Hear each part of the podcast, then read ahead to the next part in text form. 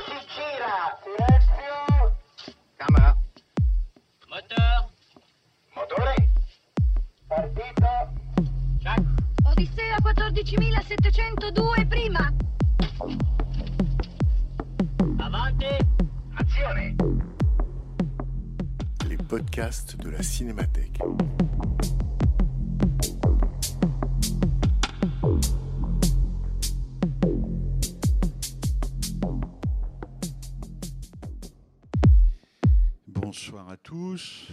Pas trop tarder parce que le, le film est relativement long. Juste un mot avant le film parce que l'histoire du film est, assez singulière. Euh, ça a été un tournage homérique. En voyant le film ou en revoyant le film, vous comprendrez aisément pourquoi. Mais surtout, il n'y avait plus ni argent ni producteur. Donc c'était encore plus homérique quand on se retrouve dans les îles éoliennes à tourner et qu'il n'y a plus de production à Rome. Et en fait, le film a pu se continuer parce que le précédent film de Michelangelo Antonioni, Le Cri, était sorti à Paris et qu'il avait remporté un succès public, mais surtout un succès critique considérable, mais vraiment considérable. Et donc, quand ils ont, quand ils ont vu ça, il y a eu des producteurs qui se sont dit que ça valait peut-être la peine de continuer à payer pour le suivant. Donc voilà comment l'Aventura a existé, sinon le tournage se serait arrêté. Seconde précision, je ne pense pas que ça sera le cas ce soir parce que 61 ans ont passé, mais le film a été présenté en mai 1960 au Festival de Cannes. Et ça a été un chahut et un scandale comme on n'en a pas beaucoup vu. C'est-à-dire que le film a été littéralement mais hué par le public canois, sifflé, injurié. Et Monica Vitti, à laquelle évidemment on pense ce soir, a raconté plus tard que Antonioni s'était mis à pleurer, mais seulement dans la voiture. Qu'il avait réussi à, à contenir ses larmes sur les marches, mais c'était d'une rare violence. Et je vous le dis pour information, parce que quand on voit le film aujourd'hui, je pense qu'il reste quelque chose dans le film, effectivement, qui peut provoquer l'animosité. Euh, finalement, le film a remporté le Grand Prix du jury cette année-là. Et il a été un succès de presse, puis public, assez considérable au, au moment de sa sortie. Vous dire encore que vous allez voir une copie numérique et que la Cinémathèque a participé à cette restauration numérique de l'Aventura. Euh, la première pour la version intégrale du film, donc vous allez avoir la primeur de cette restauration. Et donc je remercie beaucoup son ayant droit, l'ayant droit du film, Patricia Barsanti, qui est quelque part dans la salle, euh, qu'elle soit remerciée de nous avoir fait confiance et donc d'avoir pu retravailler ce film très important de l'histoire du cinéma. Euh, et vous dire aussi que vous êtes venus très nombreux, que ça fait plaisir et que ben, naturellement je serais très très curieux de savoir ce que vous pensez de ce film, de recueillir vos impressions. Donc j'espère que vous allez jouer le jeu du ciné-club et de ne pas vous évanouir sitôt la dernière image projetée. Donc à tout à l'heure. Merci beaucoup.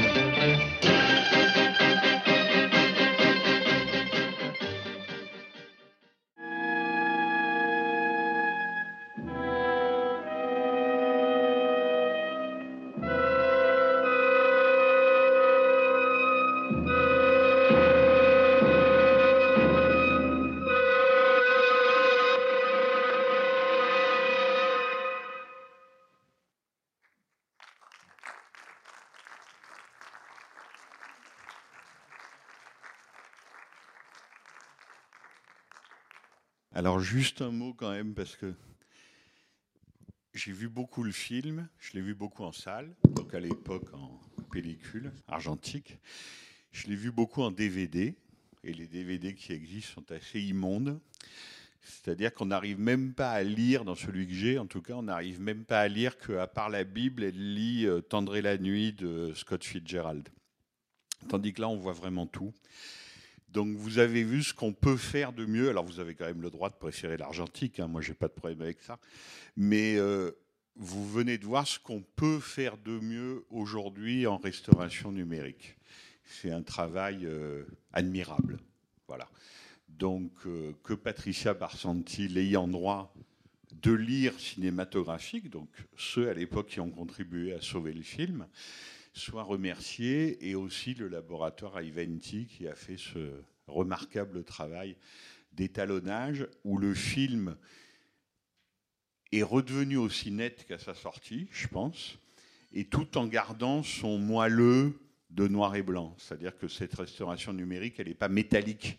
On n'a pas l'impression de voir un film métallique. Et ça, c'est parce que vraiment le, laboratoire a très très bien travaillé. Donc bravo à eux. Et puis par ailleurs, c'est vraiment la version la plus complète qu'on puisse avoir, et c'est ce qu'on a rétabli, euh, parce qu'il y avait eu quelques coupes. Il y en avait une particulièrement dommageable, parce que les producteurs considéraient que quand même la partie dans l'île était très longue, et la, la partie de la recherche, disons le bloc de la recherche d'Anna, et donc ils avaient coupé l'hélicoptère. Donc on voyait arriver l'hélicoptère, ça c'est dans toutes les copies, mais ensuite quand l'hélicoptère se pose et qu'évidemment l'hélicoptère n'a rien trouvé, et donc dit au père d'Anna qui n'a rien trouvé, cette scène en particulier avait été coupée. Et c'était dommage parce qu'une partie du film, comme vous avez pu le voir, est faite sur cette opposition très forte entre une modernité euh, un peu mécanique, technologique, spectaculaire, donc l'hélicoptère, et le côté archaïque, tellurique de l'île avec les rochers et avec cette vision-là de la nature. L'opposition entre les deux est très forte. Et donc c'est bien d'avoir euh, d'avoir rétabli euh, cette séquence. Voilà. Maintenant, je vous laisse la parole. Ça vous a plu? Oui Bonsoir. Bonsoir. Ça doit être la sixième fois que je vois le film et je l'aime toujours autant. Et je voudrais, que vous nous rappeliez le, contexte euh, pour lequel il a fait scandale à Cannes. Parce que moi, dès la première vision, bon, c'était il y a quelques années, j'ai aimé ce film. Donc, euh, je suppose qu'il y a un contexte. Et puis, les années 60, c'est la nouvelle vague. Je ne comprends pas trop pourquoi il a fait scandale euh, à l'époque. Alors, en fait, il y, a, plusieurs explications à cela. Il y a une explication toute bête, mais c'était dire la puissance de feu du cinéma italien de l'époque. C'est que la même année à Cannes, il y avait l'Aventura et la Dolce Vita. Vous voyez, il se passait des trucs en mai 1960 hein, sur, sur la côte d'Azur. Et on a beaucoup raconté que Federico Fellini, qui a toujours professé la plus grande admiration et la plus grande amitié pour Antonioni, n'y était pour rien, mais que les jeux des producteurs romains, ils se permettaient des trucs un peu des coups bas, quoi. Et que donc la cabale qui a été organisée contre l'Aventura, parce que c'était une vraie cabale, hein, c'était des cris, des hurlements, des sifflets, etc., avait été déclenchée et organisée par l'équipe de la Dolce Vita pour savoir qui allait remporter ce qu'on n'appelait pas encore la Palme d'Or, à l'époque, ce qu'on appelait le Grand Prix. Et c'est la Dolce Vita qui a gagné. Donc ça, c'est la première explication qui, si vous voulez, est la plus superficielle. Bon, c'est pas très grave.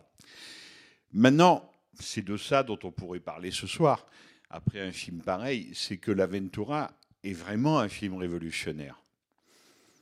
Voilà, alors on peut déplier ces aspects révolutionnaires, mais celui, si vous voulez, qui est le plus évident, c'est le temps. C'est-à-dire qu'on n'avait jamais vu au cinéma de façon, disons, ordonnée et systématique un tel dépliement justement de temps mort.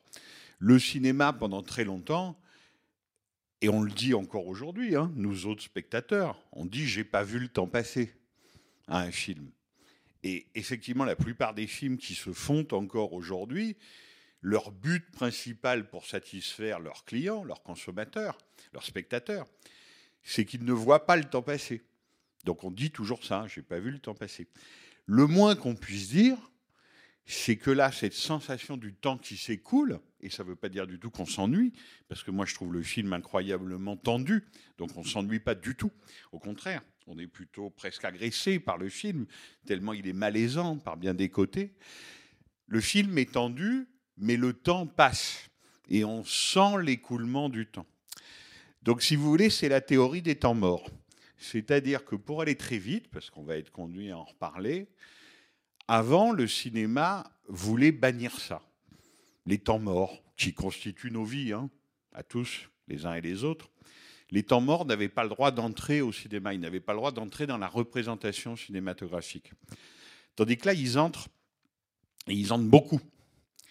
Tant et si bien qu'à l'époque, il y a des petits malins, un en particulier, alors c'est devenu une vieille plaisanterie entre cinéphiles, qui était le directeur de la Cinémathèque de Toulouse, Raymond Borde, grand homme de cinémathèque, ennemi mortel d'Henri Langlois, communiste ou communisant, et, lui, et ça, c'était vraiment tout ce qu'il détestait.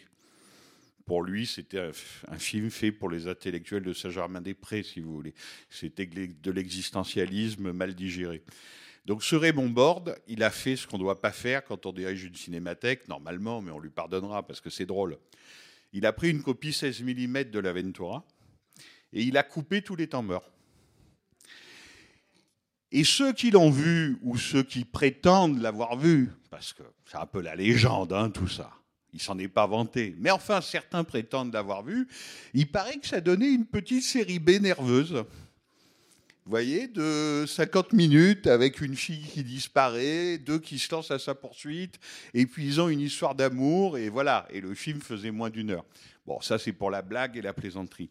Mais il est évident que pour un public et un public de festival, pour essayer de répondre à votre question de l'époque, filmer pendant aussi longtemps des gens seuls, seuls souvent, en train de ne rien faire, il y avait une part de provocation qui pour eux était insupportable. Pour Antonioni, c'était l'aboutissement d'une recherche qu'il avait déjà commencée avec ses films précédents et qui va poursuivre après, puisque La Ventura, comme vous le savez, n'est que la première partie de ce qu'on a appelé une trilogie avec l'Eclipse et la Note T. Donc c'est le premier des trois films. Mais voilà, cet usage du temps mort, ce changement de perception de temps au cinéma, où pour aller vite, il ne s'agit plus de le faire oublier, le temps, mais au contraire de l'accuser, je pense que c'est ça, essentiellement. Après, comme c'est un film révolutionnaire, il y a aussi beaucoup d'autres choses. Je pense que la population du film, comme on dit, c'est-à-dire les personnages, pour le dire plus simplement, en irritait plus d'un. Grande bourgeoisie, romaine, pas très sympathique, il faut bien dire ce qui est. Personne, à part Monica Vitti, peut-être, et a disparu peut-être, les autres ne sont pas très sympathiques, c'est le moins qu'on puisse dire. Donc montrer cette classe sociale-là, y consacrer autant de temps, euh, et les montrer, selon Antonioni, comme ils sont, l'identification est quand même un peu difficile. Vous voyez, le cinéma joue là-dessus, faire passer le temps et puis s'identifier.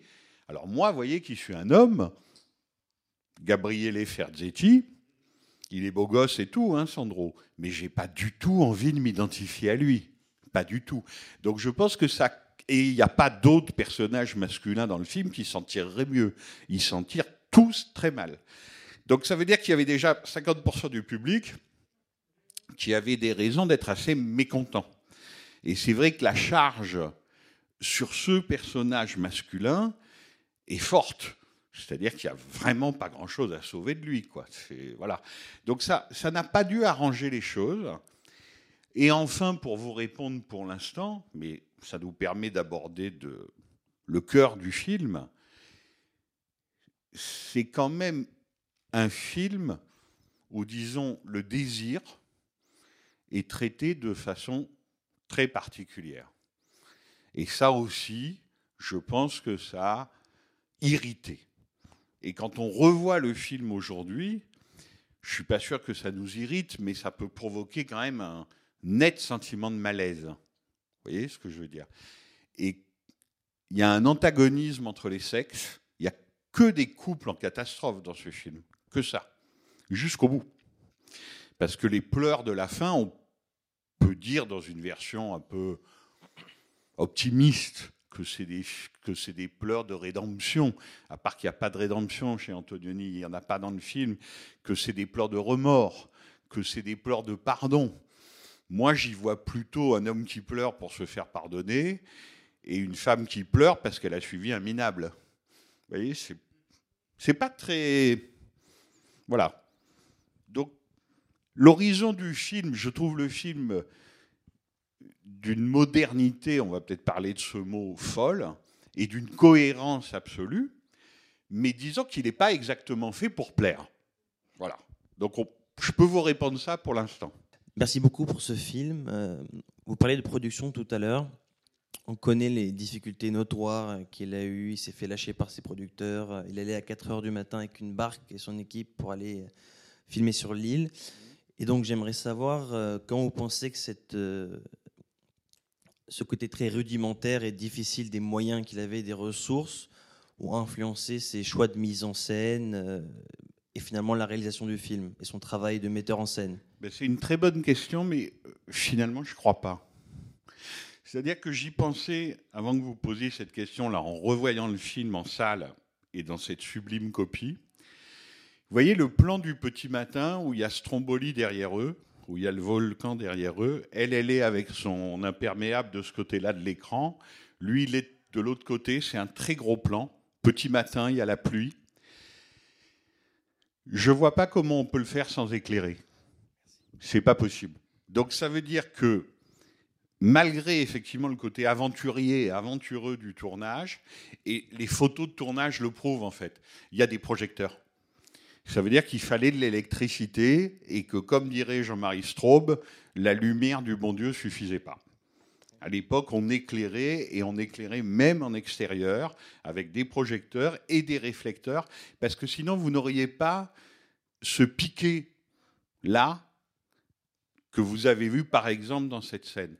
Donc je pense qu'il il tenait beaucoup, si vous voulez, à filmer les rochers, par exemple, à filmer le paysage, et c'est une des grandes inventions d'Antonioni, c'est-à-dire que le paysage devient un sentiment cinématographique, et que le paysage tellurique, escarpé, brutal, dangereux, comme le dit une des héroïnes quand elle voit les rochers tout de suite. Je crois que c'est Claudia d'ailleurs. Elle dit Oh là là, ça a l'air dangereux. Et il y a un plan sur les rochers. Donc Antonioni tenait beaucoup à ça, à montrer le côté euh, non seulement escarpé, mais oui, euh, inquiétant du, paysage. Mais en revanche, il a filmé comme filmé un cinéaste archi-formaliste qu'il est et architecte, disons, du début des années 60. C'est-à-dire que quand il faut éclairer, on éclaire. Et le travail sur la, sur la photographie est magnifique, mais vous voyez, si vous comparez avec des films qui ne sont pas très longtemps avant, hein, Le voleur de bicyclette, c'est 9-10 ans avant ça, c'est pas la, pas la même chose. C'est-à-dire qu'il ne, il n'essaie pas une seule seconde de faire une image, disons, qui pourrait sonner néoréaliste. Il essaie même, je pense, de s'en détacher le plus possible.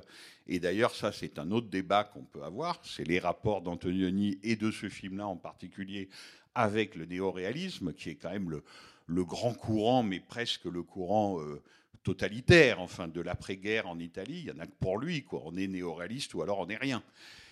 Lui, il ne l'est pas ou en tout cas il ne l'est pas comme les autres, et il n'essaye pas de faire un tournage de néoréaliste où il y aurait par exemple plus de grains, où ça aurait l'air plus documentaire. Non. C'est-à-dire que malgré les difficultés, il utilise son décor naturel pour dire ce qu'il a à dire, pour montrer ce qu'il a à montrer, et quasiment comme un studio. Bonsoir.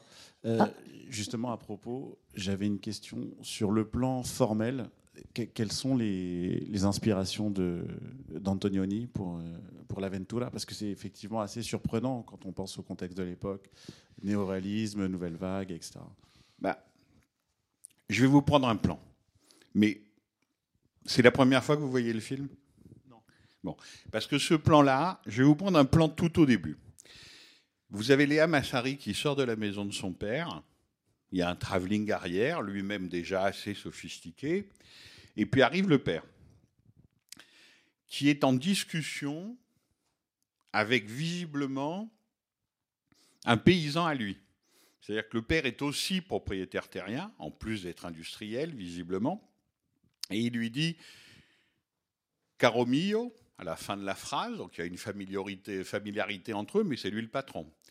Il lui dit Mais oui, que veux-tu? Ils sont en train de nous bouffer tout autour. Ils construisent des cages à lapins, ils construisent des HLM tout autour. Donc vous avez les portes de Rome, c'est ce qu'on appelle una borgata. Vous voyez, sa, ceinture Rome, il y en a des centaines, des dizaines. Il reste encore un peu de campagne. Et d'ailleurs, aujourd'hui à Rome, il suffit de s'éloigner de quelques kilomètres, de passer les périphériques, et vous pouvez voir un type sur une colline avec un tracteur. hein. Ça, ça existe encore. Donc c'est un endroit qui est encore un peu campagnard, où il y a la résidence du maître, encore ces paysans, des HLM, des HLM qu'on est en train de construire parce que ce qu'on a appelé le miracle économique italien, de la fin des années 50 et du début des années 60, donc une démographie qui se remet à galoper, la croissance, il faut loger tout le monde, on construit des HLM. C'est exactement les mêmes que vous verrez dans les films de Pasolini, par exemple. C'est vraiment exactement le même endroit. Mais pour vous répondre, ce qui est très très fort, et tout le film est comme ça, c'est que dans un seul plan, vous avez le monde ancien, donc le maître, son paysan, son métayer, disons, comme on dirait en France, la vieille ferme qu'on voit un peu à droite, la maison du maître à gauche, au loin, on commence à voir les échafaudages pour les futurs HLM, et vous avez vu ce qu'il y a au fond du plan? La coupole de Saint-Pierre. Ça, ça c'est un truc, un plan.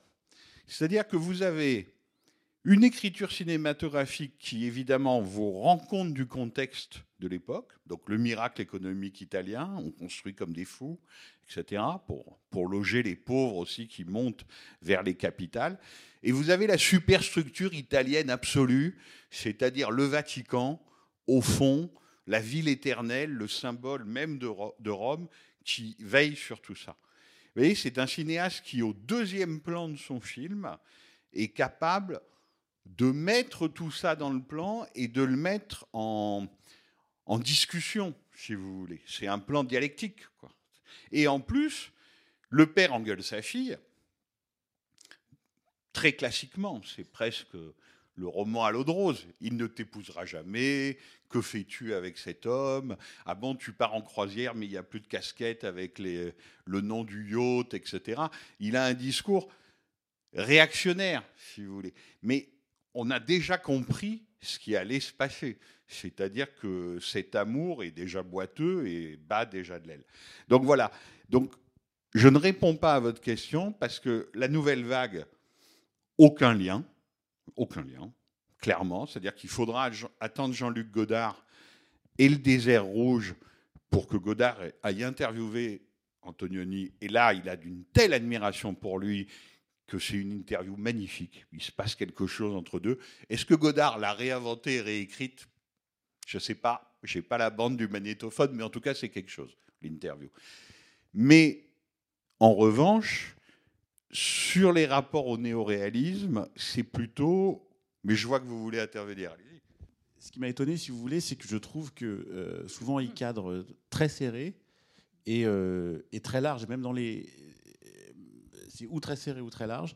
Et même quand c'est large, c'est au ras. San Pietro, c'est au ras du plan. Tous les, Ouais. les Stromboli, c'est au ras du plan, toujours. Vous avez absolument raison. C'est-à-dire que. je me demandais s'il n'y avait pas une influence de Bresson plutôt. C'est plutôt de ce- Non, je crois pas. C'est-à-dire, il n'a pas besoin de Bresson pour trouver ça. C'est-à-dire que Antonioni, là, par rapport à ses films précédents, qui sont déjà très beaux, ceux du début des années 50 avec Lucia Bosé, et ceux de la fin des années 50 inspirés de Pavese, pour Femmes entre elles, là, il cesse d'être romancier.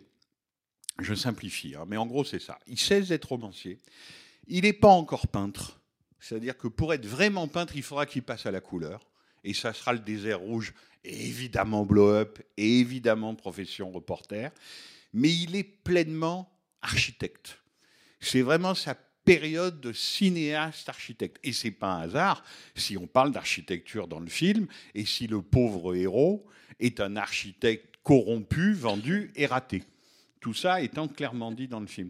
Donc pour vous répondre, ce plan de la coupole de Saint-Pierre, s'il rappelle quelque chose, mais à mon avis, comme lui, il connaît tous les films, il y a pensé, Coppola, le parrain, la statue de la liberté, lors d'un des assassinats, je crois que c'est Luca Brazzi, mais j'en suis plus sûr, au ras des roseaux, et hop, vous voyez la statue de la liberté. Vous voyez, ça ressemble un peu à ça. Mais le film qu'on vient de voir n'est fait que de déco plastique organisé au millimètre près. C'est pour ça que je répondais à monsieur sur le côté difficulté du tournage, mais maîtrise absolue de la mise en scène. Et donc, cette coupole de Saint-Pierre, elle fait écho quelques minutes plus tard au volcan, qui se retrouve exactement au même endroit de l'image. Et l'Aventura, c'est ça qui est tellement étonnant quand on le voit, c'est que c'est un film révolutionnaire, mais je vous dis ça tout de suite, mais ça m'a frappé là en le revoyant sur grand écran et avec cette copie-là, encore une fois, c'est que c'est un film d'une cohérence absolue, mais surtout qui ne cache rien, qui dissimule rien. C'est-à-dire que même les très grands modernes, quand ils ont un problème, ils peuvent devenir un peu obscurs. Vous voyez la phrase de Wittgenstein, ce qui ne peut pas être clairement énoncé, alors il faut le taire. Antonioni, il énonce les choses absolument clairement. C'est-à-dire que si vous regardez bien, tout est là. Tout est là. Tout est dit, tout est montré, rien n'est laissé dans l'ombre. C'est un film d'une cohérence et d'une lumière absolue. Voyez? Et même dans les moindres détails. Par exemple, la pharmacie dans ce village sicilien qui s'appelle Troya, je crois, je me suis aperçu là qu'il avait foutu une petite affiche du Parti communiste sur un mur à droite, et juste à côté, à gauche, le mouvement néofasciste italien. Ce qui est là encore de la provocation pure. Parce que ça, ça a été vu en Italie, où le PCI à l'époque était encore très fort. C'était un parti communiste qui faisait 30 ou 35% des voix, qui était toujours à deux doigts du pouvoir, et puis il ne pouvait jamais y arriver, évidemment. Mais Antonioni est quelqu'un qui dit Je n'appartiens pas au néoréalisme, je n'appartiens pas à la Chiesa Bianca, c'est-à-dire l'Église catholique, et je n'appartiens pas non plus à la Chiesa Rossa, c'est-à-dire le Parti communiste italien. Voilà, pour, pour, vous dire un peu comment il se situe. Donc après, il ne faut pas s'étonner qu'il ait eu quelques ennuis aussi. Hein. parce que si vous enlevez la Chiesa Bianca et la Chiesa Rossa, ben, ça fait 70 ou 75% de l'Italie, ça, à l'époque. Donc évidemment, c'est compliqué. Oui, bonsoir. Madame. Alors, ce qui m'a frappé dans ce film, je l'avais vu il y, a, il y, a, longtemps, voilà, et euh, c'est cette lumière, ce noir et blanc magnifique, et je me disais que la modernité de ce film, de mon point de vue, mais je peux me tromper, je la sens très incarnée, surtout par Monica Vitti. Euh, sa, beauté, son, son, jeu, c'est pour moi c'est ça quoi. Et c'est un film euh, qui effectivement est sur la non-communication entre les gens. Ces gens sont juxtaposés les uns à côté des autres. Euh, sans parler, enfin, les, les couples ne, communiquent pas ou communiquent mal. Euh, et on pourrait penser, je ne sais pas si c'est osé, mais à une sorte, de huis clos quand ils sont sur cette île, un huis clos en extérieur. C'est pas l'ange exterminateur, mais euh, voilà, la non-communication, les non-dits. Et finalement, c'est Monica Vitti, Claudia, qui essaye, de, elle, d'extirper les, la, pas la vérité, mais euh, les, les, sentiments qu'elle éprouve sont très forts, c'est la passion. Et donc, elle aimerait euh, que les choses soient dites. Quoi. Donc, euh, voilà. Et la, la lumière euh, du noir et blanc, c'est. Je suis entièrement d'accord avec vous pour la première partie et pas complètement d'accord pour la seconde partie. Oui. C'est-à-dire que la première partie, j'aurais dû évidemment commencer par là, vous avez raison. Ce qui frappe peut-être d'abord, c'est l'invention d'une modernité de comédienne. Et ça, la rencontre avec Monica Vitti lui apporte ça. Euh, elle vient du théâtre, elle vient du Conservatoire de Rome, du Conservatoire d'art dramatique. C'est son premier film important. Elle fait surtout du théâtre et du doublage. Et vous avez raison, l'irruption de son corps, de sa blondeur, de sa façon d'être, de son côté filiforme aussi, pour dire les choses franchement, elle ressemble pas aux actrices italiennes de l'époque. C'est le moins qu'on puisse dire, et même si on les aime énormément, c'est pas Sofia Loren, c'est même exactement l'opposé. C'est pas la rivale de Sofia Loren, c'est-à-dire Gina Lollobrigida. Et même Lucia Bosé, la première grande actrice antonionienne, c'est pas encore tout à fait Monica Vitti, même si elle a un côté signe brun comme ça, comme Monica Vitti peut avoir un côté signe blond. Mais effectivement, au-delà de son physique, de son aspect physique, elle a une palette de jeux, d'expression sur le visage qui fait que les très gros plans sur elle, et en particulier dans la scène d'amour, avant qu'ils aillent à Noto, là où ils sont dans l'herbe, il y a des visages, de, il y a des plans de son visage entier. Là, on est vraiment dans la visagéité. À, pas- à part que ce qui passe sur son visage est d'une telle complexité et d'une telle variété que c'est presque une, actrice atmosphérique, si vous voulez. C'est-à-dire que si le ciel est nuageux, ça se reflète sur son visage. S'il y a du soleil, ça se reflète aussi. Et elle fait passer dans son jeu, parce qu'elle joue hein, tout le temps, elle fait passer dans son jeu une variété de palettes de sentiments qui correspond exactement à ce qu'il cherche lui. Donc, de ce point de vue-là, c'est un film à deux. C'est le film d'un couple. Ils sont en couple en ce mo- à ce moment-là. Mais c'est vraiment un film à deux. Et d'ailleurs, le personnage de Gabriele Ferzetti est peut-être aussi la victime de ça. C'est-à-dire qu'elle est tellement sublime que l'homme est encore plus minable que nature, quoi. C'est presque, vous voyez, c'est presque, c'est presque le le- un des rares reproches qu'on pourrait faire au film, c'est qu'à un moment, on a compris que vraiment il n'y avait rien à en tirer, et en même temps, comme le film est d'une cohérence absolue et qu'il est sans arrêt dans ce système d'écho, de redoublement, de réponse, souvenez-vous la dernière scène avec Anna. Je ne te sens pas, lui dit-elle. Il répond, pourtant tu m'as bien senti hier. Enfin, plus, plus grossier. Vous voyez, c'est Jean-Yann dans Que la bête meurt, quoi. Ouais, Il n'y a pas. Bon.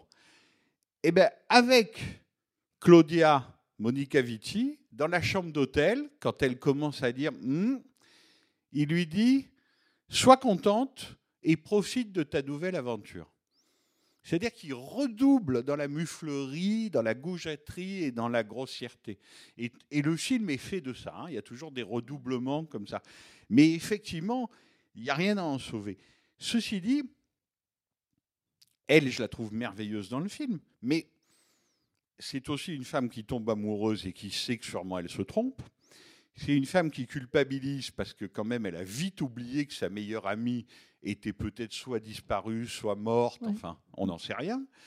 C'est une femme dont on montre aussi la coquetterie quand elle se prépare pour sortir avec ses amis, quand elle met sa robe noire et que finalement elle décide de le rejoindre à la pharmacie. Vous voyez? C'est-à-dire que là, il y a une subtilité, disons, une palette de gris, c'est ni noir ni blanc. Et alors, là où je suis moins d'accord avec vous, c'est quand vous dites non-communication. Parce qu'évidemment, ça, c'est ce que la critique, et en particulier française, a trouvé à l'époque devant un film révolutionnaire qui ne comprenait pas complètement quand même.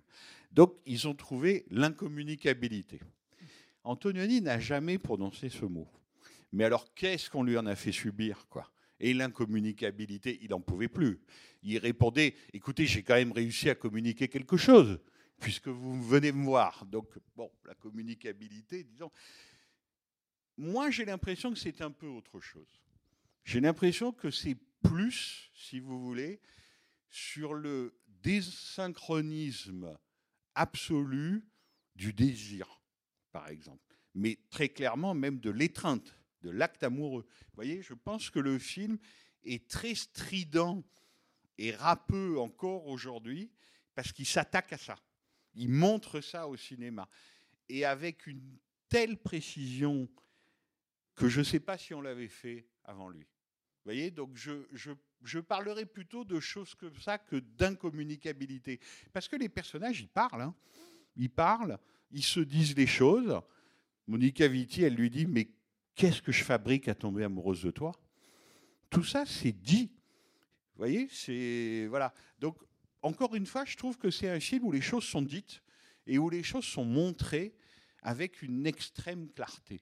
Donc c'est pour ça que ce mot qui est devenu effectivement un mot valise, un peu un cliché sur Anthony, j'ai plutôt tendance à le repousser. Mais sinon, je suis d'accord avec vous. Il y a un élément qui me, qui me revient, c'est la mise en scène, comment il nous amène à découvrir la ville de Noto. Je connais très bien le, lieu de Noto, et il y a presque à un moment donné comme un, climax qui se construit, parce que euh, quand il arrive, euh, il y a un plan, il parle de Noto, on arrive sur une place, ça m'a surpris, qu'est-ce que c'est cette église contemporaine, probablement, ce lieu assez étrange, et puis progressivement, il nous comme un opéra. Il nous amène à un moment donné à voir ce noto qui est complètement déployé. Et là, quand vous utilisiez le terme d'architecte, je me suis dit que depuis le début, j'avais quelqu'un qui travaillait avec un œil d'architecte dans la manière dont il filme. Par exemple, les, les- intérieurs, ce sont des labyrinthes. La manière dont on entre dans un espace qui est feuilleté à chaque fois. Et puis, ce qui m'a très impressionné, c'est aussi l'histoire de, de l'île, le côté euh, rugueux, la matière, la matérialité. Donc il y a ce jeu comme ça d'ambiguïté tout le temps chez lui, qui fait que les personnages, on a l'impression qu'ils sont secondaires par rapport à le monde qui les entoure. Et je dirais par rapport à moi, la lecture, je me disais, tiens, il y a un petit côté viscontien, mais pas viscontien, euh, je dirais nettoyé, où il n'y a pas tout, tout l'affect qu'il donne et puis la redondance esthétique. Là, il le donne d'une manière très froide, je dirais même plutôt très moderne. Je suis entièrement d'accord avec vous, sauf sur le côté viscontien, parce qu'effectivement, on va pas comparer à chaque fois Fellini, Antonioni, Visconti, Antonioni, parce que bon, mais effectivement, Visconti, c'est pas ça, quoi. Voilà. Visconti, c'est quelqu'un qui, à sa façon, a vraiment été néo-réaliste. À sa façon, il le reste, d'ailleurs. C'est aussi un metteur en scène de théâtre et d'opéra. Donc pour lui, la représentation, le spectacle, ça signifie quelque chose. L'Aventura est un spectacle, c'est un film, mais c'est pas du tout fait comme chez Visconti. On est bien d'accord. On est bien d'accord. Sur Noto, moi aussi j'y suis allé. Et c'est vrai que c'est le grand moment du film. C'est à tomber par terre. C'est-à-dire que quand ils arrivent en voiture, où il s'est un peu calmé, Sandro, parce que par rapport au premier voyage en voiture, quand ils sont à Rome, où il trimballe ses passagères de gauche à droite, comme le gros beauf qu'il est, là, il l'a conduit à peu près normalement. Et quand il s'arrête dans cette ville nouvelle, dans ce village nouveau, et qu'il dit Mais c'est ça, Noto? Si vous connaissez la Sicile, là, on est exactement dans le génie d'Antonioni. C'est-à-dire qu'il y a une part documentaire, ou plutôt une part documentée, ce qui n'est pas tout à fait la même chose. La Sicile, encore aujourd'hui, est bourrée d'édifices nouveaux, à peine construits et jamais terminés. Ça, c'est un truc que le premier touriste remarque. Il y en a tout le temps avec les tiges de fer qui sortent des blocs de béton. Histoire mafieuse, supercherie immobilière, évidemment. Mais là, c'est carrément un village. Et c'est un des plans les plus déments pour moi de l'histoire du cinéma. C'est quand il quitte ce village où il y a personne. Mais il y a une église. Vous avez raison. On a quand même construit une église contemporaine. Il y a un plan d'une rue derrière, avec un travelling qui avance comme ça, et même ils ont dû prendre une dolly, ça monte un petit peu, pour voir partir la voiture au bout de la rue. C'est-à-dire que là, effectivement, quel autre cinéaste que lui aurait mis sa caméra là? N'importe quel cinéaste, d'en haut, à hauteur de voiture, peu importe, il vous montre la voiture qui s'en va et on passe à autre chose. Lui, il invente ce plan qui est d'une étrangeté absolue parce qu'on a l'impression que c'est presque un plan subjectif de quelqu'un qui avance et qui les regarde, alors que le village est vide. Alors évidemment, ce qu'on peut se dire, c'est que c'est Anna. C'est difficile de ne pas y penser. C'est-à-dire que la disparue, peut-être suicidée, peut-être morte, les regarde en train de s'en aller et de la trahir. Et juste après ce plan stupéfiant, vous avez le visage de Monica Vitti en gros plan qui rit dans l'étreinte. Et c'est le début de la scène d'amour entre les deux. Et après, vous avez la grande partie de Noto Antica, donc, qui, comme vous le savez, est une ville qui a été entièrement détruite à la fin du XVIIe siècle et entièrement reconstruite en baroque sicilien, donc assez tardif et assez flamboyant.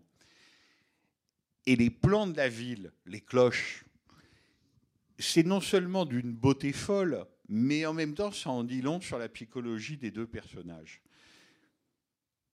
Elle étant toujours un peu plus sauvée que lui. Mais quand même, qui sont ces gens qui se permettent de faire sonner les cloches qui marquent soit les cérémonies religieuses, soit les heures, tout simplement, pour leur pur contentement, leur pur amusement? Donc vous voyez comme il est fort. C'est-à-dire que cette scène qui est enfantine, joyeuse, avec les cordes des cloches, etc., en même temps, on se dit, mais qui sont ces gens qui osent faire des choses pareilles devant la somptuosité du baroque de Noto? Et ensuite, à Noto, il y a la grande scène de l'encrier. Alors ça, ceux qui écrivent ça, je vous rappelle que Antonioni, à part Pavese, n'a jamais adapté un roman. Hein. C'est toujours des scénarios originaux. Là, lui-même et Tonino Guerra, trouver la scène de l'encrier, ça c'est vraiment très très fort. La preuve, on en parle encore 60 ans plus tard. Qu'est-ce qu'elle signifie? Elle signifie que ce Sandro est vraiment mais un dégénéré. C'est-à-dire que c'est un architecte nul, vendu. Il le dit lui-même, il est dans la somptuosité de Noto. Il y a un brave étudiant de 23 ans qui s'embête à la plume et à l'encre à refaire un détail architectural, et lui, il joue avec son trousseau de clés, et il arrive à lui balancer son dessin et à le recouvrir d'encre. Et évidemment, il l'a fait exprès. Mais comment faut-il le prendre? Et c'est ça qui est vraiment très fort chez Antonioni, c'est cette ambiguïté et cette richesse de chaque situation. La première interprétation, c'est ce que je viens de vous dire. C'est un jaloux, c'est un, un aigri, il ne supporte pas la beauté, il laisse faire le hasard du porte-clés, mais en fait, il sait qu'il va renverser l'encrier. Le jeune devrait lui casser la gueule. Et d'ailleurs, ce qui le rend encore plus odieux, c'est qu'il dit au jeune Fais gaffe, parce que moi, j'ai l'habitude de me battre quand j'avais ton âge, c'est moi qui vais te casser la gueule. Donc le jeune laisse tomber. Mais aussi, on peut le voir autrement. Et ça, je le dois à un article de Pascal Bonitzer, critique et cinéaste, qui dit ça peut être autre chose. C'est-à-dire que ce que vous voyez comme destructeur et négatif, ça peut être quelque chose qui peut être positif et créateur. C'est-à-dire, Antonioni, cinéaste du présent absolu, c'est aussi sa grande différence avec Visconti, qui quand même assez vite est assez obsédé par le, par le passé, disons, et sa résurgence dans le présent, mais quand même par le passé. Antonioni, cinéaste du présent absolu, refaire des enluminures comme ça, à l'encre et la plume, lui, il arrive et il fait de la peinture abstraite. Vous voyez? Il fait une tache d'encre. Alors peut-être que c'est très vilain, mais en même temps, on peut dire que c'est aussi comme ça que l'art évolue, change, que la vie change. Et que donc il ne s'agit pas de refaire les très belles architectures qui datent de 1700 de Noto, mais que la tache d'encre qui vient balayer tout ça et qui est plus de la peinture abstraite par rapport au baroque, ça peut être intéressant aussi. Vous voyez Et ça, c'est quand même une des plus grandes scènes de l'histoire du cinéma. Et je vous donne la parole, monsieur, et j'en aurai fini. Parce qu'il y en a une seconde, c'est évidemment Monica Vitti entourée par les hommes. Encore aujourd'hui, vous voyez, là, vous, vous faites oh, ben oui, bien sûr, c'est au-delà de tout. C'est-à-dire que on peut être dans l'observation documentaire. On peut se dire qu'effectivement, avec son casque blond, elle est habillée comme une riche romaine sur une place de la Sicile du sud-est profonde où il n'y a que les hommes de sortie à cette heure-là. C'est plus que de la pulsion scopique, ce qu'elle subit. C'est presque du harcèlement scopique, c'est-à-dire qu'il la viole des yeux. En gros. Et ils sont montrés comme une bande de zombies, littéralement. Il n'y en a pas un qui est rasé. Enfin, c'est vraiment très, très inquiétant. Donc il y a une part qui, évidemment, on peut dire qui est documentaire. D'ailleurs, les habitants de Noto et les Siciliens ont dû être très, très, très contents en voyant cette scène. Quand même, ça, ça a dû grogner un peu. Mais il est évident qu'il y a une exagération de plasticiens et que cette idée elle n'est pas ce que je vous dis, c'est-à-dire qu'elle n'est pas moralisatrice, elle est plastique. C'est-à-dire qu'on va mettre la blonde Modica Vitti, casque blond, au milieu de la place de Noto, et tout d'un coup, elle va être cernée par les hommes avides. C'est c'est une idée plastique, si vous voulez, une idée cinématographique qui est absolument géniale. Juste pour rebondir à l'instant et avant de passer à ma question, sur le geste effectivement de l'encrier, on peut considérer quand même que pour euh, ce personnage, Sandro, c'est euh, sa manière finalement à lui d'exister. C'est un geste existentialiste, c'est du Pollock euh, à son niveau. Et je dirais que par rapport aux autres hommes dont, dans cette scène dont vous venez de parler à l'instant, il n'est pas enviable, il est mufle et tout ce qu'on veut, mais c'est peut-être le moins pire des hommes final, parce que c'est quand même celui qui arrive à être dans la compagnie d'un personnage comme notamment Monica Vitti. Donc on pourrait penser qu'il est détestable, mais c'est peut-être le moins pire des hommes, au même titre que les femmes sont pas forcément aimables, qu'elles se font avoir, comme le personnage de Monica Vitti dans, dans le film, et que tout ça finalement c'est donc un vrai portrait humain de l'humanité, c'est un miroir qui nous est, qui nous est tendu. Je sens en ça le scandale, puisque euh, moi j'ai vu un beau film euh, aussi fort que les documentaires de Pasolini qui dénonçait euh, le saccage des, des paysages par l'industrialisation et l'architecture.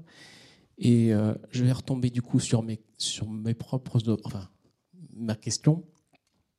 Tout d'abord en, rassemblant mes idées parce que je suis encore ému d'avoir vu ce film parce qu'un film comme celui-ci, un chef-d'œuvre, c'est au cinéma que ça se voit, pas en DVD. Et je suis très content qu'en DVD la qualité soit moins bonne finalement.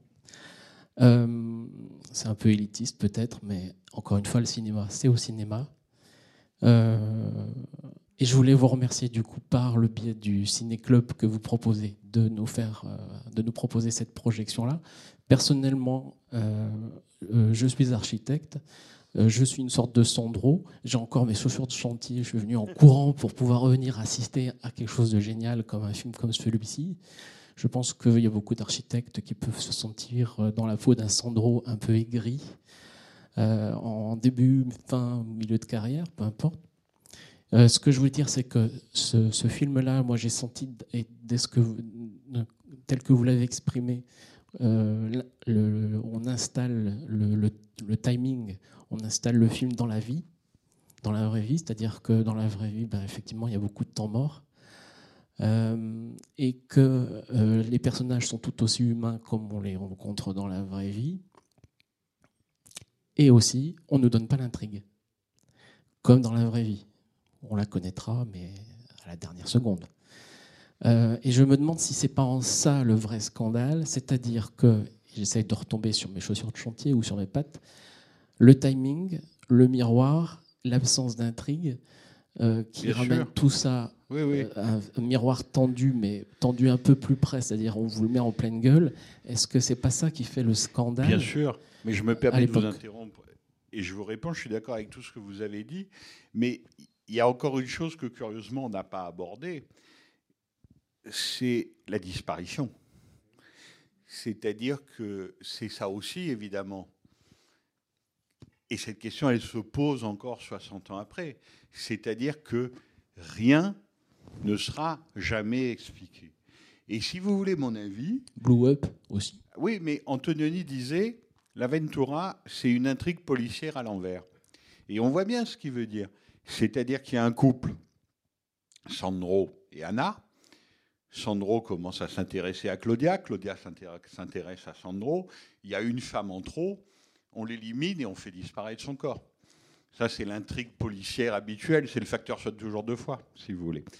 Tandis que là, la dernière fois qu'on voit Léa Machari, Anna, c'est quand Sandro, de façon très élégante, lui dit Et hier, tu ne m'as pas senti Et elle répond Tu salis tout. Et elle est à droite du cadre. Et moi-même, et j'ai tellement lu ça sous la plume des critiques de cinéma, et je l'ai sûrement écrit moi-même, donc je ne leur en veux pas, elle disparaît dans la collure. C'est une jolie expression pour dire que Voilà, montage, colure, elle disparaît. À part que c'est pas une colure. Donc c'est faux d'écrire ça. Elle disparaît dans un fondu enchaîné. C'est-à-dire qu'il n'y a pas de colure, il y a un effet photographique où ce plan des deux personnages avec elle qui viennent lui dire tu salis tout, c'est un fondu enchaîné avec un plan de paysage.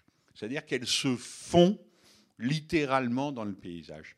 C'est pour ça que je vous dis que L'Aventura est un film qui peut causer des, des, discussions, des méditations, comme toutes les grandes œuvres d'art interminables, mais qu'en même temps, il est d'une extrême clarté.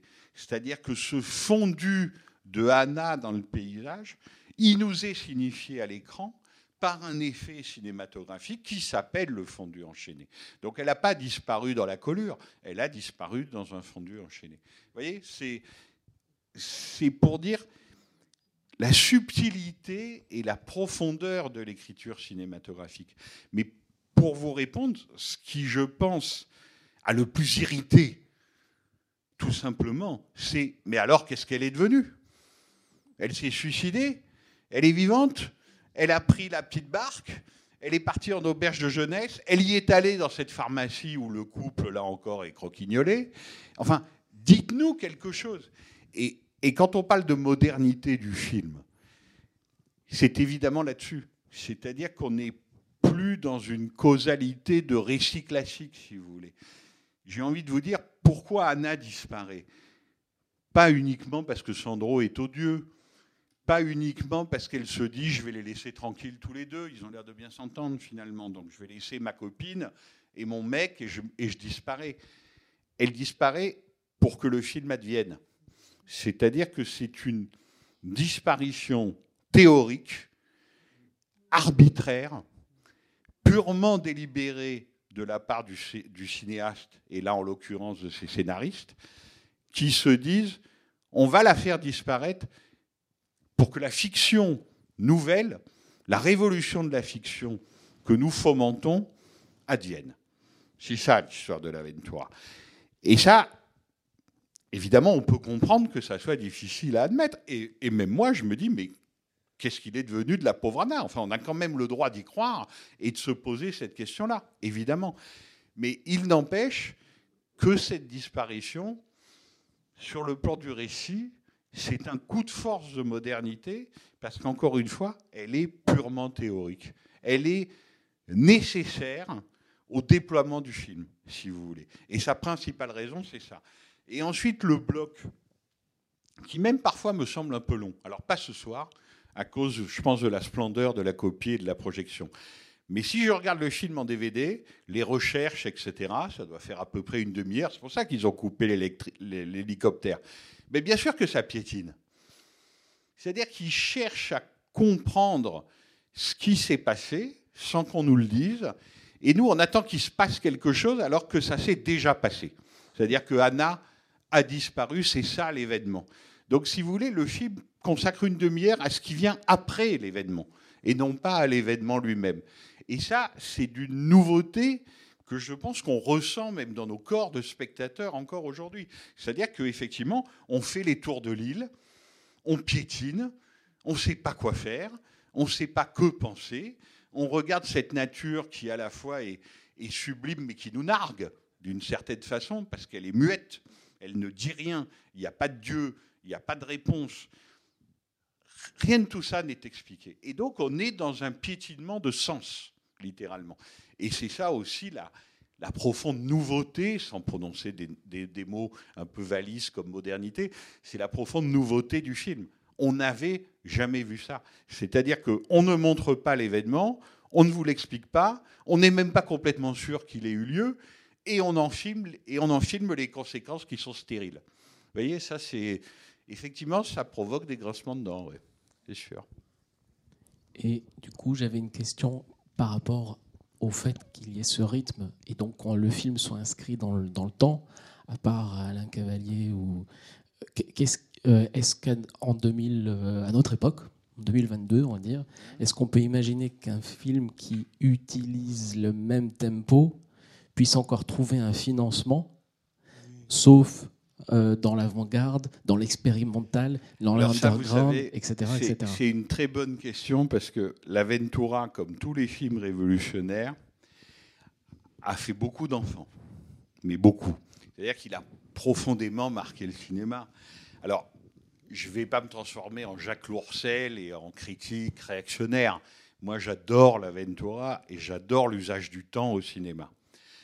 On retrouve l'Aventura aujourd'hui dans quoi? Enfin, aujourd'hui. Mettons depuis 20 ans. Pour aller vite, dans quoi? In the Mood for Love, vous voyez? Wong Kar-wai, succès international. C'est gorgé d'aventura et d'antonionisme, mais jusqu'à la gueule. Pour des choses frivoles, les robes de Maggie Chung, les robes de Monica Vitti, le look, si vous voulez, il y a ça. Mais de façon peut-être un peu plus profonde, le non-événement, le temps mort. In the Mood for Love, c'est quand même des gens qui montent des escaliers avec des bols de soupe. Hein se passe pas, il se passe pas grand-chose d'autre que ça. Et c'est totalement fascinant, et c'est une cérémonie. Et moi, comme les spectateurs du monde entier, nous avons été ébahis. Donc, cet antonionisme-là, on le retrouve beaucoup dans les cinémas chinois. Je dis les cinémas chinois, parce qu'il y a plusieurs Chines. Et on le retrouve, un film qui est sorti il y a six mois, qui a été adulé par la critique, mais hélas beaucoup moins par le nombre d'entrées. Happy Chatpong verra ça t'est cool. Vous voyez, lui, il est gorgé d'antonionisme. Est-ce qu'à un moment, on peut considérer, sans se faire traiter de réac, parce que j'aime beaucoup aussi ce que fait Happy Chatpong, dit Joe, c'est que lui, maintenant, il en est à filmer les gens qui s'endorment. Bon. Ben, on peut considérer que peut-être il va un peu loin. Voilà. Moi, je préférais ces films avant. Autant dans le dernier, je trouve toute l'histoire du son absolument géniale et novatrice. Autant la durée comme pur écoulement du temps, je me permets de dire qu'il peut y avoir un snobisme de la longueur. Voilà. Et que ce snobisme de la longueur, qu'on voit beaucoup dans les festivals internationaux de cinéma et dans le monde entier, donc de ce point de vue-là, Antonioni a gagné, ce snobisme, disons, de la longue durée, de l'enregistrement, ce qui n'est pas là, hein. ça c'est c'est pas tout à fait vrai parce qu'on est très loin de l'enregistrement au sens basinien du, terme. Là, on est très très loin de ça. Mais ça s'est transformé en, en un côté dur et pur. Et parfois, ben, je suis un peu comme tout le monde, je trépigne. Ça m'ennuie un peu. Mais ceci dit, Antonioni a gagné, c'est-à-dire qu'il a vraiment mais imprimé son sceau sur le cinéma moderne et qui se fait encore aujourd'hui de façon évidente. Et même pour jouer avec un acteur. Vous l'avez vu où ailleurs, Gabriele Ferzetti, celui qui joue Sandro? Il a fait des films en Italie dans toutes les années 60. Et en 1969, vous savez où on le retrouve? Là, il n'est pas architecte, il est propriétaire de chemin de fer. Quelqu'un sait? Il était une fois dans l'Ouest. il était une fois dans l'Ouest. Exactement. Il joue Monsieur Tchotchov, que finit par. euh, qui prend Henri Fonda comme tueur à gages. Le type dans le wagon qui a atteint de détérioration des os, qui s'agrippe à, à ces trucs, etc., c'est Gabriele Ferzetti. Et Léon, c'est ce qu'il fait. C'est-à-dire que même en faisant des westerns à sa façon, même en étant très loin de Michelangelo Antonioni, c'est un cinéaste populaire, Léon, qui travaille un genre populaire, le western, eh ben, il sait tout ce qu'il doit à Antonioni. C'est-à-dire que le côté longueur, étirement du temps, temps mort qui deviennent des morceaux de bravoure, le début d'Il était une fois dans l'Ouest, l'attente dans la gare, sans Antonioni, tout ça, ça n'existe pas. Donc vous voyez, son, son influence est non seulement euh, profonde, forte, internationale, mais en plus, elle se retrouve dans des endroits où on ne l'attendrait pas forcément. Et d'ailleurs, il y a des photos très émouvantes à la Mostra de Venise, je crois que c'était en 84, de Antonioni, qui est Sacom, évidemment, filiforme, gentleman de Ferrare, patricien, et le gros Léon, bourré de spaghettis, romain, etc. Ils sont copains comme cochons. Parce que c'était ça aussi le cinéma italien. C'est-à-dire que c'était des gens très différents, qui s'entendaient très bien, qui se respectaient, qui avaient aussi le sens du public, parce qu'Antonioni, c'est quelqu'un qui a profondément le sens du public, et qui pouvaient même travailler ensemble. C'est comme ça que quelqu'un comme Bertolucci a écrit Il était une fois dans l'Ouest. Et ça faisait la force de ce cinéma-là. C'est-à-dire que les gens se parlaient. Et Antonioni et Sergio Leone, je ne sais pas ce qu'ils disaient, j'aimerais bien le savoir, mais en tout cas, tout naturellement, ils se parlaient. Et on retrouve l'influence de l'un dans l'autre de façon évidente. Pour, euh, pour continuer un peu sur le sujet, moi, je, pensais euh, depuis tout à l'heure, quelle drôle d'année 1960 quand même, pour la modernité. Il y a, il y a deux films, euh, au-delà de Dolce Vita, qui me semblent tracer des liens, alors ce serait plus des liens intellectuels ou esthétiques, mais lointains avec euh, l'Aventura, des films qui en plus sont, sont pas du tout du même registre, c'est plutôt des films euh, plus grand public, plus accessibles, plus, plus même de, qui appartiennent plus au divertissement.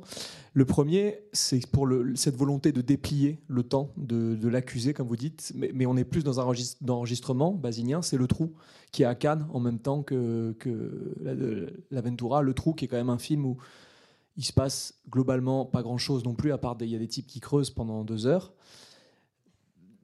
Non, mais c'est- fascinant, c'est formidable, mais c'est, je veux dire, J'adore le trou, j'adore Becker et je vois très bien ce que vous voulez dire, mais c'est pas tout à fait la même chose. Ah non, que ce, que ce soit pas la même chose, oui, mais cette volonté Non, mais de, voyez, ce de que je créer du dire, suspense sur un type le qui tape trou le, le sol. où un condamné à mort s'est échappé, qu'avait très bien vu Becker d'ailleurs.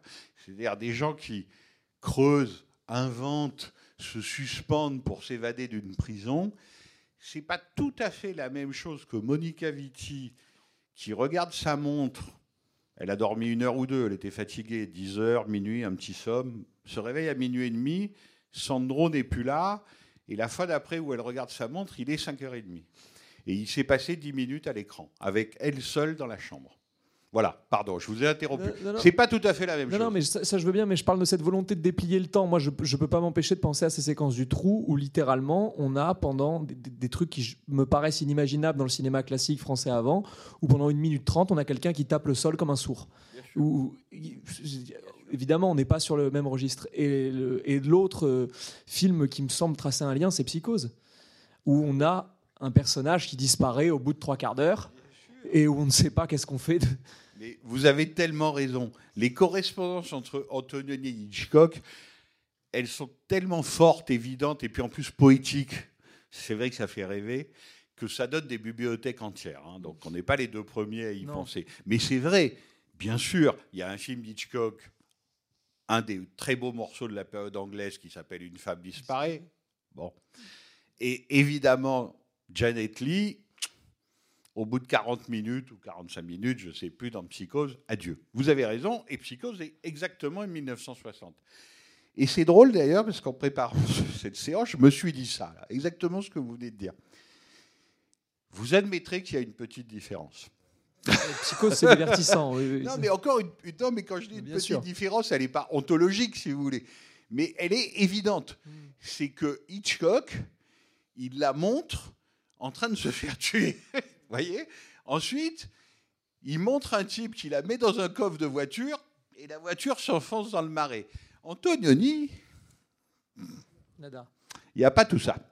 Et ça fait, et, et- et- et c'est pour ça que votre réflexion est très bonne, ça fait une énorme, mais vraiment énorme différence. Voilà. Maintenant, que Antonioni et Hitchcock, par bien des côtés, dialoguent, se rejoignent, etc., oui, bien sûr. Oui, bien sûr. Et du coup, ma question, c'était est-ce que vous, vous voyez, vous, dans ce- bah, cette bizarre année 1960, euh, est-ce que de- dans, ces, dans ces années d'après ou ces années d'avant, d'autres films qui énoncent cette espèce de volonté par des cinéastes tout aussi différents et des registres aussi différents que Becker, Antonioni Hitchcock euh, on a dit Sergio Leone justement, d'aller comme ça vers une, une dépliure, vers une espèce d'analyse froide et méthodique de la durée, vraiment au, au cinéma? Froid des méthodiques de? La durée, la question de la durée. Antonioni reste le champion du monde. hein. Oui. Pour dire euh, les choses, c'est quand même lui qui a inventé le truc. Celui qui ressemble beaucoup à Antonioni, au fond. Mais c'est rien enlevé à personne, hein, c'est juste des discussions esthétiques. C'est moins Bergman, duquel on l'a beaucoup rapproché. Même les critiques français de l'époque, ils disaient en gros Ah ah, terminé Bergman, maintenant Antonioni est au sommet. On lisait ça dans les cahiers du cinéma, dans un article de Jadonol Valcroze à la sortie de l'Aventura en novembre 1960. Il rigolait un peu, il ne faut pas le prendre totalement au sérieux. Mais voilà, on jouait sans arrêt cette dualité-là. Voilà, ce sont effectivement les deux grands inventeurs européens de ce qu'on a appelé la modernité cinématographique, et ils se sont débrouillés pour mourir le même jour. Ça, effectivement, là, Ils se c'est sont du- concertés. Voilà, là, c'est du non-non pour les journalistes, si vous voulez. Je pense que tous les gens qui ont étudié la question d'un peu près sont d'accord. C'est une ressemblance qui n'en est pas une, c'est une ressemblance superficielle. Tout simplement parce que Antonioni, c'est un cinéaste du présent absolu, mais vraiment un cinéaste du présent absolu. Et il y a une autre, alors que Bergman, c'est pas la peine de vous faire un dessin, il a tourné moult films en costume, il est dans le traumatisme enfantin, dans le souvenir d'enfance, etc. Là, regardez les personnages.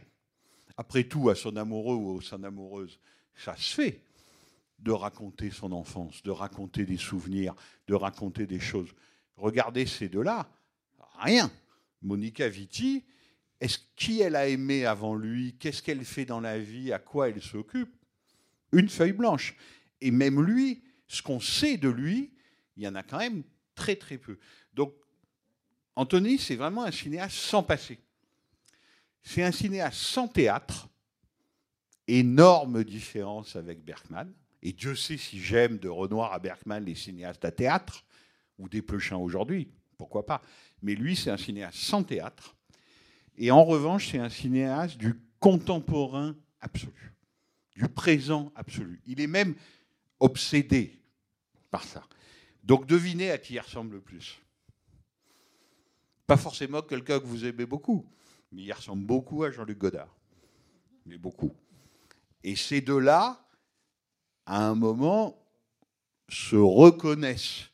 Vous voyez C'est-à-dire que dans le fameux entretien sur le désert rouge, qui pousse les recherches de l'Aventura. Hein. Ce n'est pas, c'est pas un film d'un autre cinéaste, Le Désert Rouge, c'est vraiment la même continuité.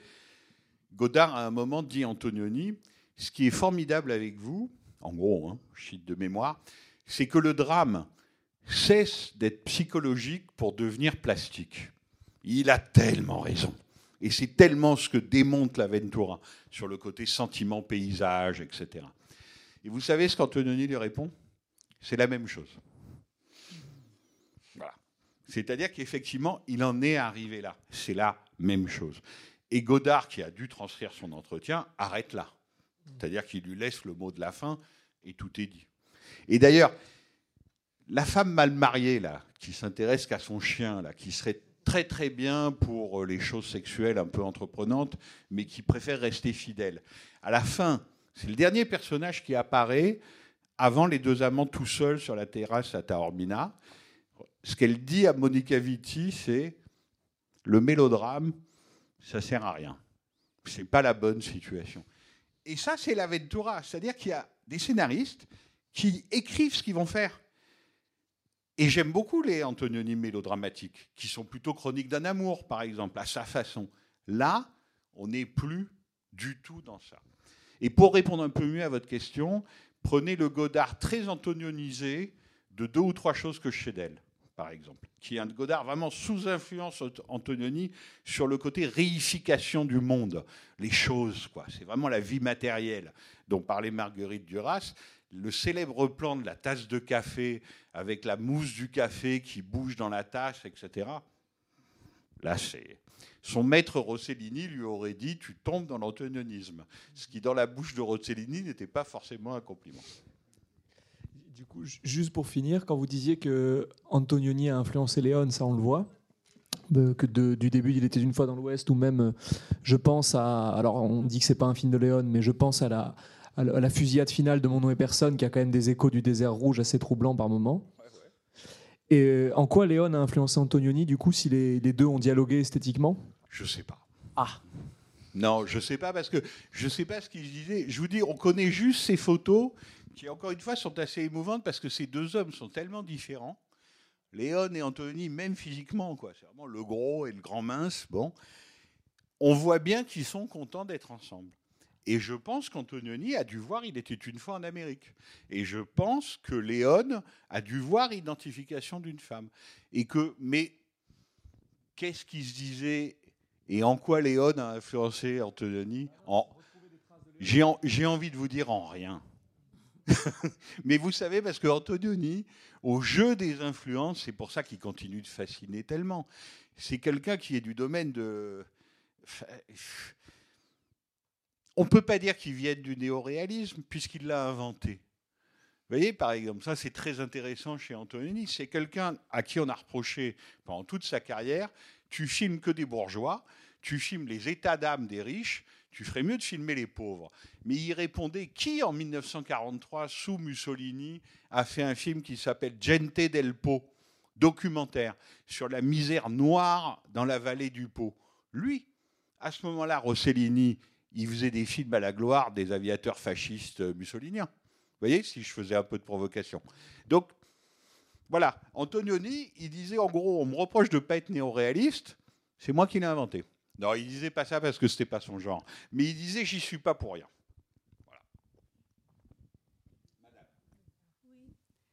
Euh, moi, je voudrais parler un petit peu de la matière sociale utilisée par toutes- pour toutes les constructions que vous avez tous décrites et bien sûr admirées.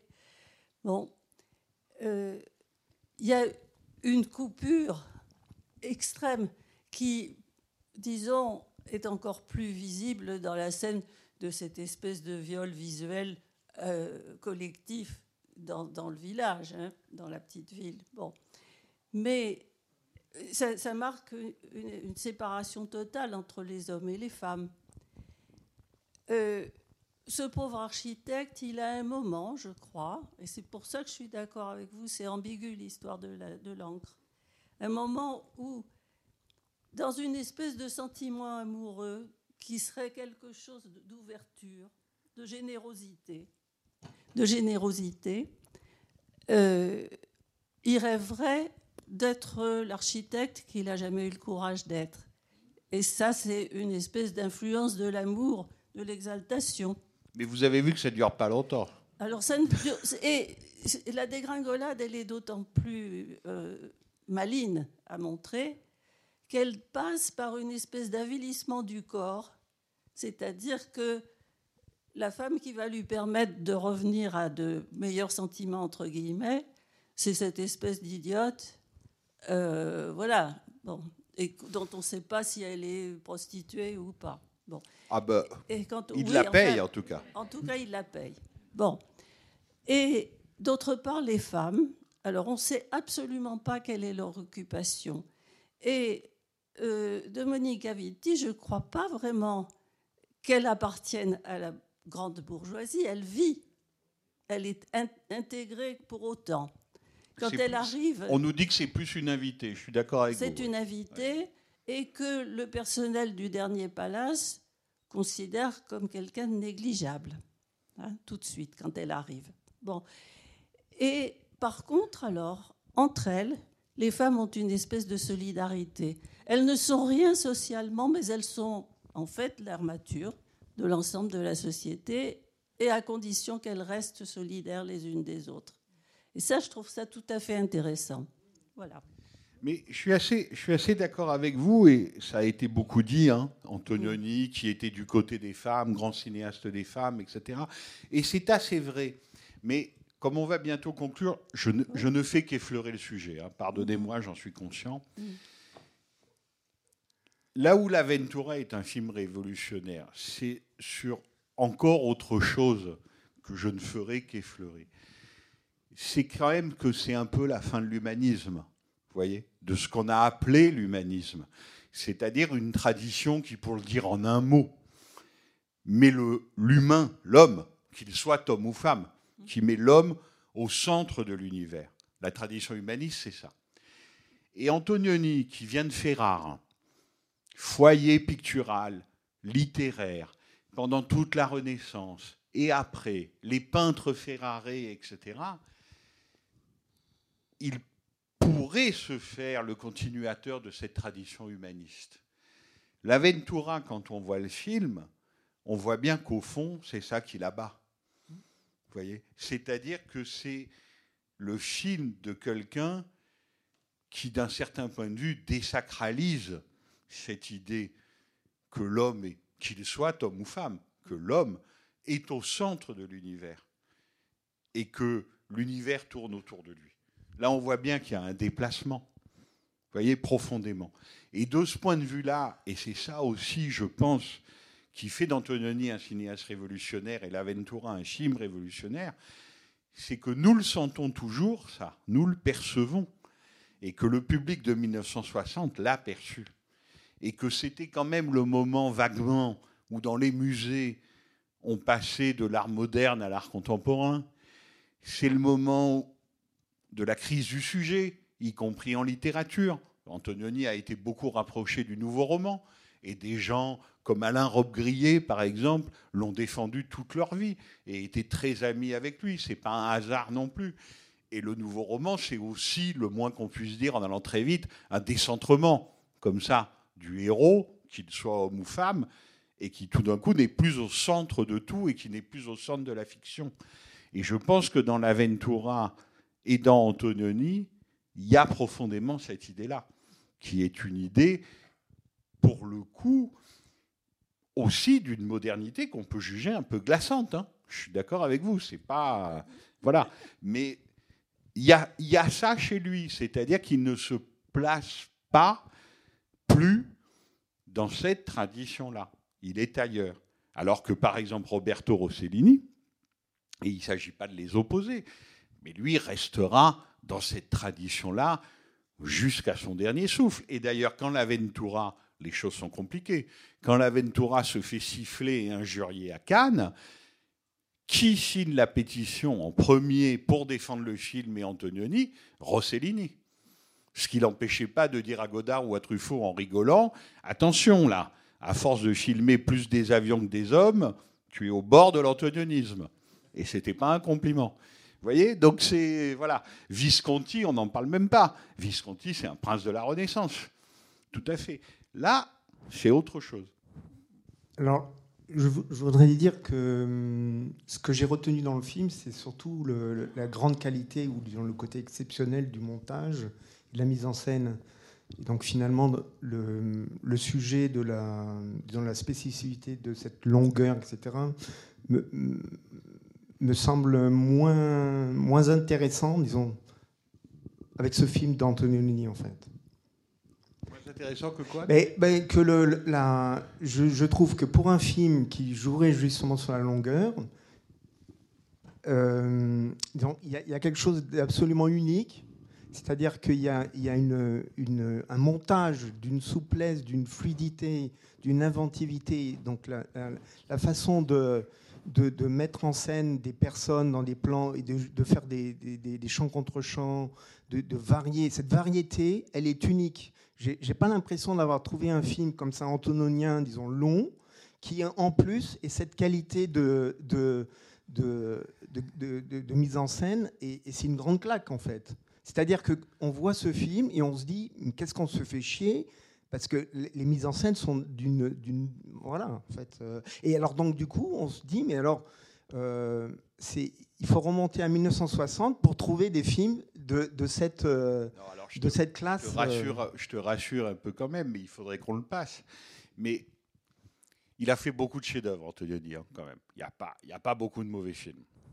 Bon.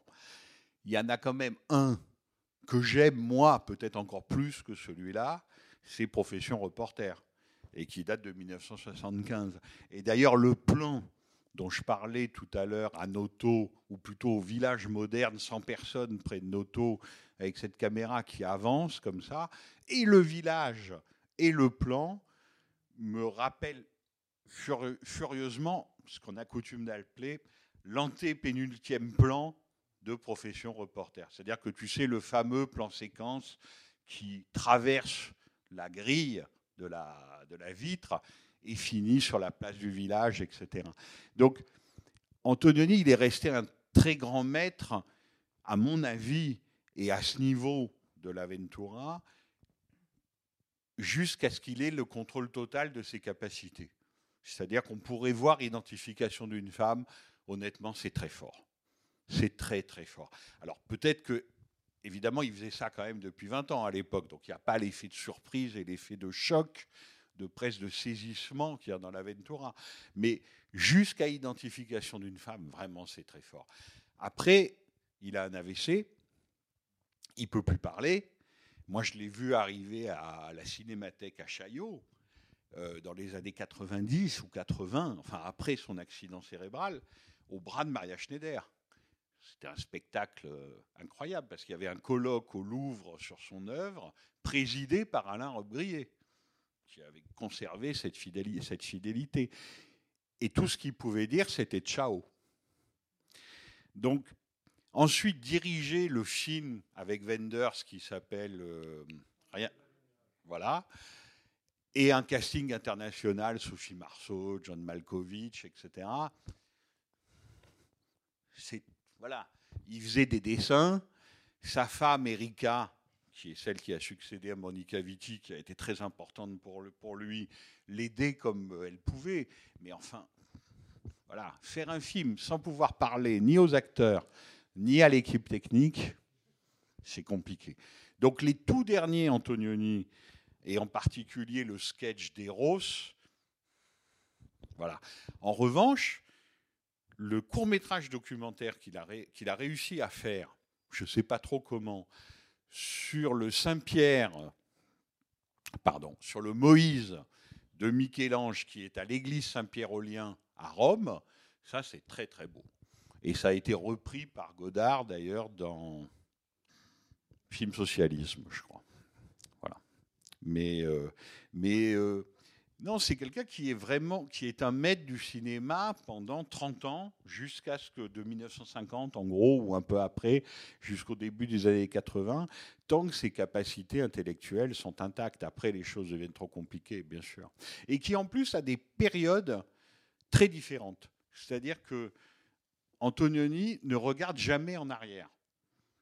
Et que il y a vraiment les trois films, les trois grands films avec Monica Vitti. Donc on a vu le premier, La Ventura, l'Eclipse, La Notée.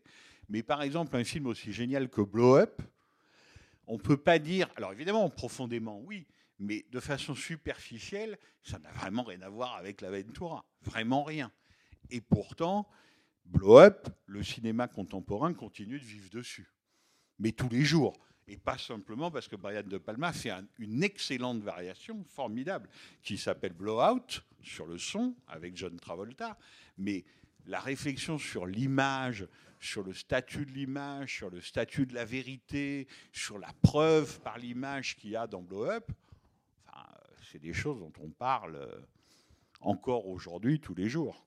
Donc ça, reste un cinéaste absolument contemporain. Enfin, je- j'espère. J'espère que vous en êtes convaincu, non pas après notre conversation, mais après avoir vu le film de ce soir. Oui, bonsoir. Euh, en fait, c'est pas vraiment une question. Ce que, ce je voulais dire, c'était simplement partager une curiosité euh, qui m'est venue pendant que je regardais le film. Euh, il y a, à, mon sens, un personnage qui est la Sicile. Et, ce qui est assez étonnant, c'est que en fait, dans le sujet original euh, qui, est, à Rome, euh, Antonioni avait écrit l'Isola euh, en pensant à des îles qui se trouvaient bien plus au nord, au niveau de la région de Rome.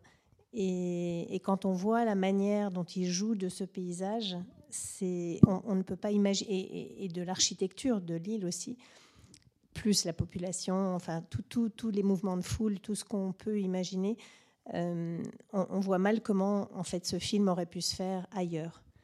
Voilà, c'est tout ce que je voulais partager. Mais je suis tellement d'accord avec vous. Et d'ailleurs, il a fallu attendre la toute fin de sa vie. Je pense qu'on les avait vus au Louvre d'ailleurs à ce moment-là, mais ça doit exister maintenant dans des bonus DVD. Avec un hélicoptère, il a fait des documentaires à la toute fin de sa vie sur une éruption de l'Etna, comme en ce moment d'ailleurs, si ma mémoire est bonne.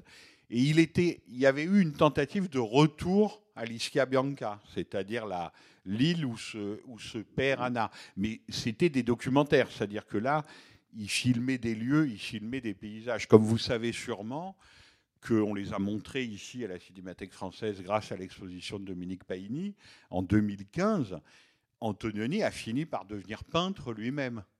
Alors, est-ce qu'il est aussi grand peintre que grand cinéaste? Il est à un tel niveau sur le cinéma que peut-être pas, et c'est pas à moi d'en juger. Mais qu'est-ce qu'il s'est mis à peindre des montagnes? Enfin voilà, ce côté, euh, cette ce côté matérialité du, paysage, en tout cas, a, a continué à le poursuivre toute sa vie. Personnellement, j'ai été très marqué par la photo. Et je regardais euh, euh, après que le directeur de la photo, je ne sais plus son nom, il a, il a fait plusieurs films avant avec euh, Antonioni. Et après l'Aventura, il a arrêté. Donc j'étais assez surpris. Et, et, euh, voilà. Alors moi aussi j'ai oublié son nom, mais peut-être Alfredo Scaraba, Oui, oui, mais c'était euh, considéré comme un grand maître, euh, voilà. Mais là, je peux pas vous répondre. Je sais pas. En tout cas, ce que je peux vous dire, c'est qu'il a eu le même chef opérateur qui n'était pas lui d'ailleurs au départ, et qu'ensuite il a trouvé Carlo Di Palma, et que bon. Carlo Di Palma a, part- voilà, a fait tous les grands films à partir du désert rouge, c'est-à-dire à partir du passage à la couleur. Mais je crois même pas que ça soit le même chef-op qui a fait la Ventura, l'Eclipse et la Notée. Je crois pas. Je crois pas. Mais je peux pas vous répondre là sur le choix des collaborateurs. Je sais pas. En revanche, il a fait le, le deuxième film de Bertolucci. Il a fait le deuxième film de Bertucci. Lui là, il a fait Prima della Rivoluzione. Ah, très bien. Voilà. Bon, c'est pas mal. Allez, merci beaucoup. À bientôt. C'était les podcasts de la Cinémathèque française.